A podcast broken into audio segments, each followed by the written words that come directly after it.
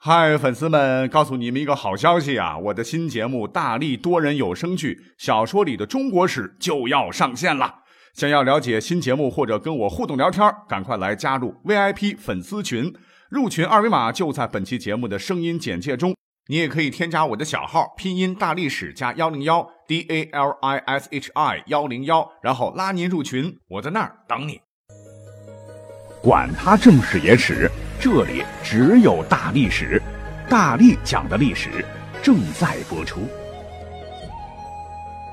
欢迎收听大历史特别节目。那我们都知道哈，现在的历史节目呢，其实同质化很严重，怎么能在相同的历史史实下讲出不一样的东西来呢？那这方面，我觉得夜郎文史工作室那有些原创作品真的很棒哈。所以本期节目呢，我们依然是温故知新，来听听我和夜郎文史工作室给大家带来的故事。啊，听过也没关系哦，隔这么长时间再听一回，啊，没准还有不一样的感受呢，哈！骗你小狗。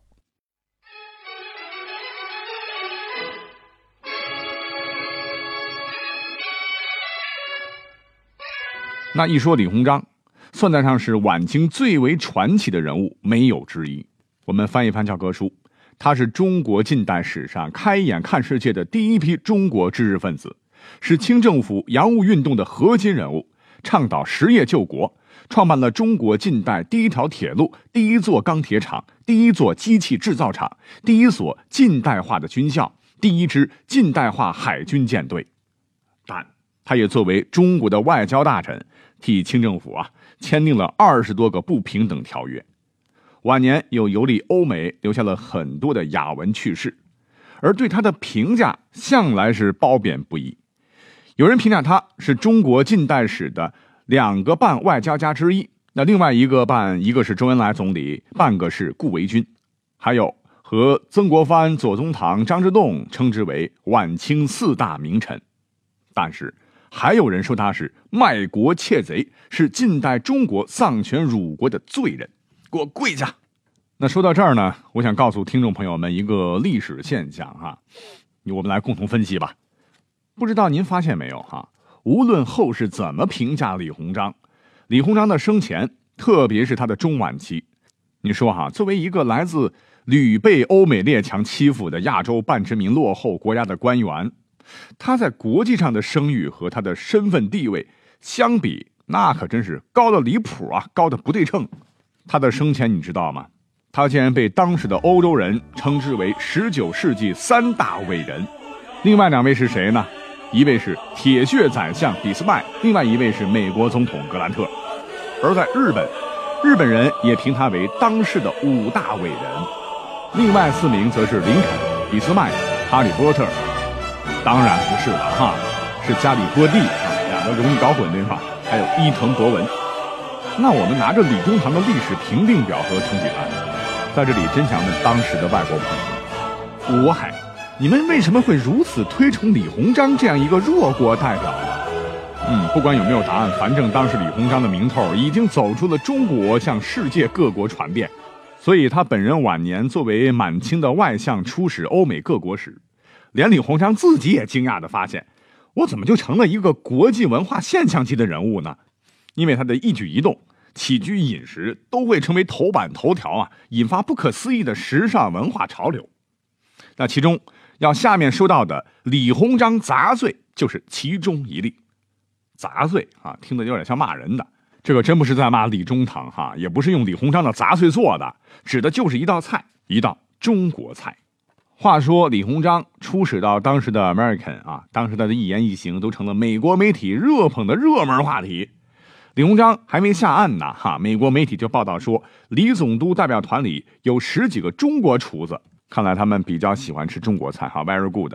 总之吧，哈，李鸿章头天吃什么，第二天都会上美国新闻头条，这不是商机吗？哈，美国的无良商家们一时间都拿着李鸿章的头像在广播和美国的街头巷尾张贴，李鸿章一瞬间被成为众多商品广告代言人。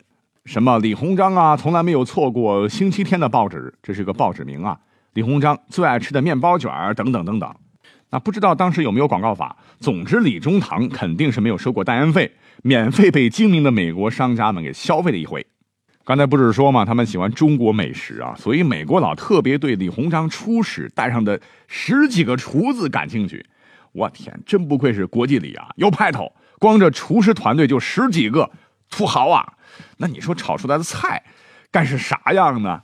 啊，中国菜讲究是色香味俱全嘛，所以美国人开始流着口水，是浮想联翩。很快哈，李鸿章在自己的美国下榻处请美国友人吃饭了，大概是十几个人的厨子团队做的中国菜太好吃了，参加宴席的美国人都是狼吞虎咽，很快就把李中堂准备的菜是一扫而空，而且根本没有放筷子的意思，嗯，连这个菜盘子上的剩汤都要舔干净了，你说这怎么办呢？这可难为了李鸿章。不过，毕竟是经历过无数大场面的人啊，他急中生智，叫来首席厨师交代了一番。没几分钟啊，厨师端上来一大盆香喷喷的、加满了各种食材的大乱炖。美国人一看乐了啊，太过瘾了！原来李总督准备的大菜是这个，也不管这个筷子使得顺溜不顺溜啊，纷纷下筷，而且吃完以后赞不绝口。吃完以后啊，摸摸滚圆的肚子，于是问李总督。嗯嗯，打饱嗝哈，这道菜叫啥？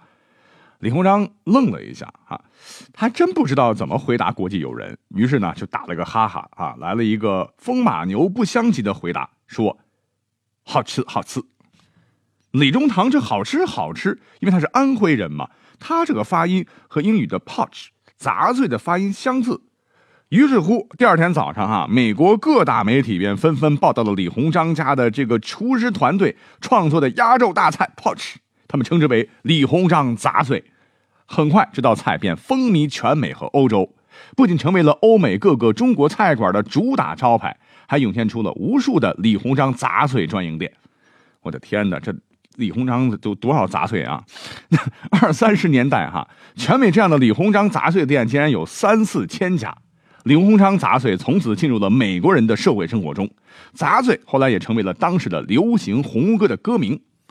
有兴趣的朋友可以查一查哈，当时的百老汇也编写了一部杂碎的经典音乐剧，在当时是广为流传。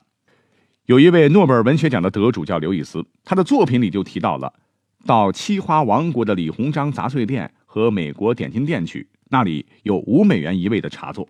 二零零五年。奥斯卡影片《撞车》里还有这样一个细节：卢达克里斯饰演的一个黑人看到了一车从亚洲来的非法移民是饥寒交迫，于是他给了中国司机四十美元，要他去给大家买一些李鸿章杂碎。后来啊，著名的维新人物梁启超来到美国纽约，他惊奇地发现，美国纽约大街上到处都是李鸿章杂碎的招牌，仅美国纽约一地的李鸿章杂碎店就有三四百家。那梁启超特地跑到李鸿章杂碎店尝了一下味道，结果呢，呃，令他不敢恭维啊。其实啊，这个李鸿章杂碎已经成了一道地道的美国菜。那吃惯中国菜的梁先生又怎么能适应呢？后来还因为这个李鸿章杂碎是旧金山的正宗还是纽约的正宗，据说啊，两地的华人饮食业。我的才是正宗的，你的是山寨的。我呸！我的才是正宗的，还为此打过官司。最终谁是赢家？哎，就不得而知了。时间再拨回到二战时，在重庆的美国大兵们哈满山转的时候，就想找一家李鸿章杂碎店，因为吃惯了嘛。可是令他们失望的是，李鸿章的国家并没有李鸿章杂碎这道菜。那也许是出于商业的需求啊。四十年代上海滩有一家菜馆曾打出过这样的招牌。本店供应正宗的美国杂碎，不一样的名字，一样的味道。李鸿章杂碎从国外又杀回了国内。